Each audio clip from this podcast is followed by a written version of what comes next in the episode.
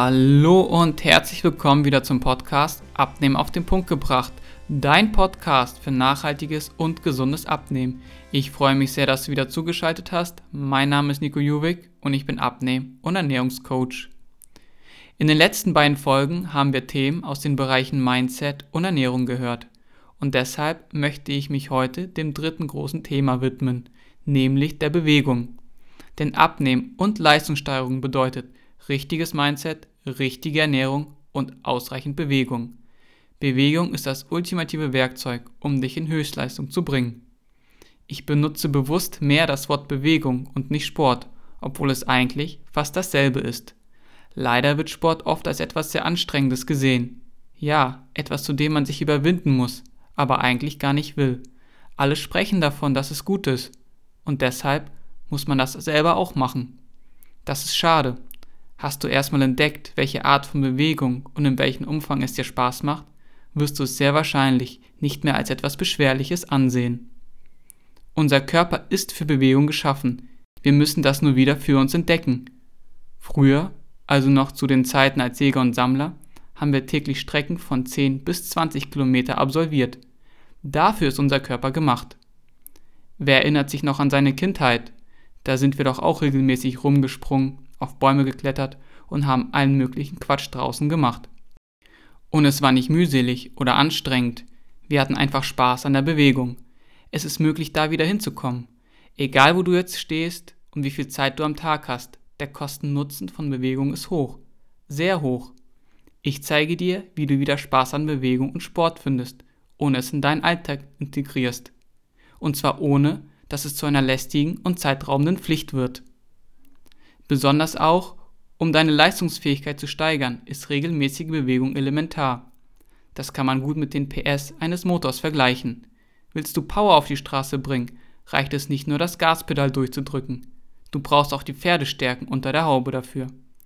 Hast du enorm viele PS, kannst du auch richtig Leistung bringen. Der Alltag ist das Gaspedal und ruft ständig deine Leistung ab. Hast du nur einen kleinen Motor, kannst du physisch, aber auch psychisch nur wenig Power erbringen.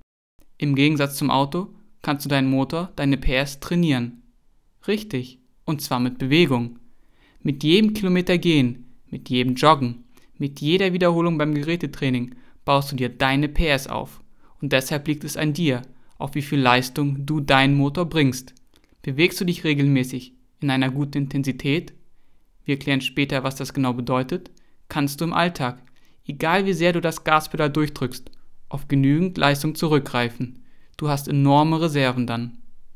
Damit kannst du auch deine Aufputschmittel wie Energy Drinks, Kaffee und andere Stimulantien reduzieren, ohne an Leistungsfähigkeit einzubüßen. Ganz im Gegenteil, du wirst mit Bewegung solch ein Energielevel erreichen, das du mit Aufputschmitteln nicht erreichen könntest, und das ganz ohne Nebenwirkung. Das klingt für dich sicherlich erstmal, als wenn du viel Sport oder dich viel dafür bewegen müsstest, viel Zeit benötigst und es anstrengend wird. Naja, das Anstrengend könnte ein bisschen hinkommen. Bewegung darf ab und an mal auch anstrengend werden. Komm an deine Grenzen, denn damit erweiterst du diese. Aber wie bei allem kommt es mir auf die Regelmäßigkeit an. Was meine ich genau damit? Zuerst ist es wichtig, dass du am Anfang nicht übertreibst. Deine Motivation ist hoch und das ist gut so. Je nachdem, wie lange du keinen Sport gemacht hast, musst du darauf aufbauen oder neu starten. Der Körper muss vorerst in Bewegung gebracht werden. Hast du dich länger nicht bewegt, ist es schon gut, in den ersten ein bis zwei Wochen einfach lange spazieren zu gehen oder gemütliche, aber längere Fahrradtouren zu machen. Die kannst du gut gemeinsam mit Freunden oder deinem Partner machen. Das gilt aber nur, wenn du körperlich keine Beschwerden oder Krankheiten hast. Ansonsten brauchst du einen individuellen Plan. Ab circa der dritten Woche kannst du deine Intensität leicht erhöhen. Tritt etwas stärker in die Pedale.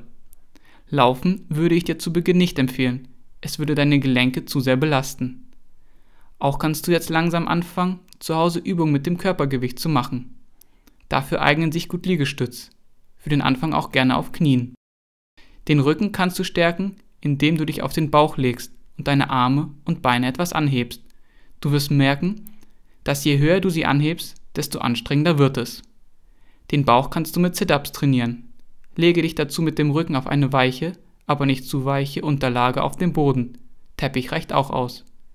Die Beine legst du im 90-Grad-Winkel auf das Sofa und hebst deinen Oberkörper vom Boden ab. Egal wie weit du kommst, es trainiert schon ab dem ersten Millimeter. Solltest du Rückenschmerzen oder andere Beschwerden bekommen, ist diese Übung möglicherweise noch etwas zu schwer für dich. Trainiere deinen Rücken weiter und probiere die Sit-ups nach einiger Zeit nochmal aus, wenn du deinen Rücken dann gestärkt hast. Wenn du magst, kannst du auch gerne in ein Fitnessstudio gehen. Ich weiß, dass es einige Überwindung kostet und am Anfang sich noch ungewohnt anfühlt. Vergiss, was die anderen denken, denn keiner steckt in deiner Haut und muss das durchmachen, was du durchmachst.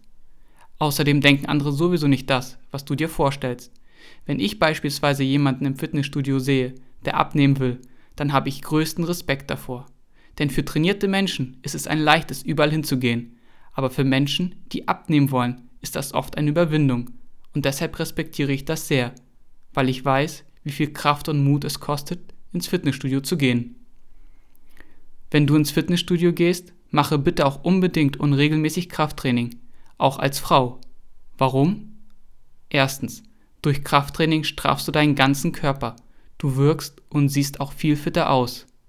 Und der zweite Grund, welcher sehr wichtig für das Abnehmen und die Leistungsfähigkeit ist, dass du deine Muskelmasse erhöhst. Keine Angst, du wirst nicht wie Arnold Schwarzenegger aussehen. Dafür bedarf es schon einiges mehr, sehr viel mehr.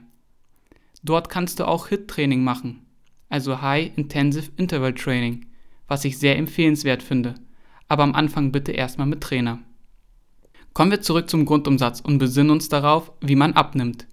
Zum einen, indem du weniger Kalorien zu dir nimmst, als du verbrauchst. Das kann man logischerweise durch weniger Essen. Ja, das ist auch relevant, aber auch dadurch, indem du deinen täglichen Grundumsatz erhöhst, indem du Muskeln aufbaust. Der Grundumsatz sind nämlich die Kalorien, die dein Körper täglich verbrennt, und das egal was du tust oder nicht tust. Und der kann eigentlich nur durch Muskeln erhöht werden. Ein Beispiel. Dein aktueller täglicher Grundumsatz beträgt 1500 Kalorien und täglich nimmst du 1350 Kalorien zu dir. Dann hast du jeden Tag eine Differenz von 150 Kalorien. Damit nimmt man schon ab, aber nicht besonders effektiv. Erhöhst du deinen Grundumsatz durch, Kraft, durch Krafttraining auf 1700 Kalorien, hast du schon eine Differenz von 350 Kalorien. Das klingt doch schon viel besser. Aber bitte übertreibe es nicht. Zu schnell, zu stark abzunehmen, belastet den Körper enorm und senkt deine Leistungsfähigkeit drastisch. Lieber jeden Tag eine Differenz zwischen 200 und 500 Kalorien. Das bringt dich deutlich nachhaltiger ans Ziel. Auch steigerst du eher deine Leistungsfähigkeit damit, als dass diese sinkt. Summa summarum heißt das für dich, durch Bewegung und Sport nimmst du nicht nur ab, weil du während der Bewegung Kalorien verbrennst, sondern auch deinen Grundumsatz durch Krafttraining erhöhst. Damit verbrennst du sozusagen Kalorien im Schlaf. Und deine Leistungsfähigkeit steigt weiter an, denn du trainierst deinen Motor und kannst auf die PS zugreifen, wenn du diese im Alltag und Geschäftsleben benötigst. Aber die Menge ist entscheidend. Zu wenig bringt dich nicht optimal voran. Zu viel wiederum lässt dich übertrainieren. Und damit sinkt deine Leistungsfähigkeit und die positiven Effekte vom Sport. Je nachdem, welcher Typ du bist oder wie viel Zeit du hast, kannst du aus zwei verschiedenen Methoden auswählen welche am besten zu dir passt. Du kannst auch gerne kombinieren. Entweder du trainierst zwei bis dreimal die Woche für ein bis zwei Stunden oder du trainierst jeden Tag circa 20 bis 30 Minuten. Trainierst du jeden Tag, solltest du zwischen Ausdauertraining bzw. HIT-Training ein bis zwei Tage pausieren. Bei Krafttraining zwischen den Muskelgruppen auch zwei bis drei Tage Pause. Dann können sich die Muskeln gut erholen, denn Muskeln wachsen in der Ruhephase und nicht in der Anstrengung. Auch kleine Dinge bringen viel. Nimm die Treppe statt den Aufzug. Oder wenn du nur ein bisschen einkaufen musst, gehe zu Fuß oder fahre mit dem Fahrrad in den Supermarkt. Am Ende macht es die Summe der kleinen Dinge. Natürlich hat Bewegung und Sport auch noch viele weitere positive Effekte auf deinen Körper. Bessere Durchblutung und damit eine bessere Versorgung der Organe. Über die vermehrte Atmung scheiden wir Übersäuerung aus, eine Steigerung der Laune und ein allgemein besseres Befinden am Ende vor allem vor dem Spiegel. Zudem hat jedes System eine begrenzte Laufleistung, so wie ein Auto bzw. Motor eine bestimmte Kilometerlaufleistung hat, bevor dieser anfängt kaputt zu gehen. So leider auch unser Körper. Unser Herz wird mit jedem Schlag, ich sage mal, verbraucht. Das ist eigentlich normal. Aber durch den Bewegungsmangel erhöht sich unser Ruhepuls und das ist nicht normal. Das führt zu einem schnelleren Verschleiß unseres Herzens. Nehmen wir zur Veranschaulichung ein Beispiel. Ein 90-jähriger Mann, der sich nicht viel im Leben bewegt, hat einen Ruhepuls von 80 Schlägen pro Minute. Das ergibt 3,8 Milliarden Herzschläge in seinem Leben. Hätte er sich mehr bewegt und einen Ruhepuls von 60 Schlägen gehabt, was durchaus realistisch ist, wenn man sich regelmäßig bewegt, hätte er nur ca. 2,8 Milliarden Herzschläge in seinem Leben. Das ist ein Unterschied von einer Milliarde. Das ist enorm viel für den Verschleiß eines Herzens. Auf ein Jahr berechnet kannst du also ca. 10 Millionen Schläge einsparen. Rechne das gerne mal auf dein Alter hoch. Obwohl du beim Sport mit dem Puls natürlich hochgehst, sparst du am Ende der Rechnung viele Schläge ein. Du hältst damit deinen Motor jung, auch wenn du selbst noch jung bist. Außer Acht solltest du das nicht lassen, denn hier ist Vorsorge besser als Nachsicht. Das Wichtigste ist aber, suche dir eine Bewegung oder einen Sport, der dir Spaß macht. Ich habe für mich entdeckt, dass ich zwar gerne für eine Stunde ins Fitnessstudio gehe, aber auch nicht immer Zeit und Lust dazu habe. Dann mache ich zu Hause einfach ein paar Übungen mit dem Körpergewicht und gehe beim nächsten Mal ins Fitnessstudio. Setze dich nicht unter Druck, habe Spaß dabei und dann wird es für dich eine Freude sein, dich zu bewegen. In diesem Sinne verabschiede ich mich für diese Folge und freue mich auf nächstes Mal. Dein Coach Nico.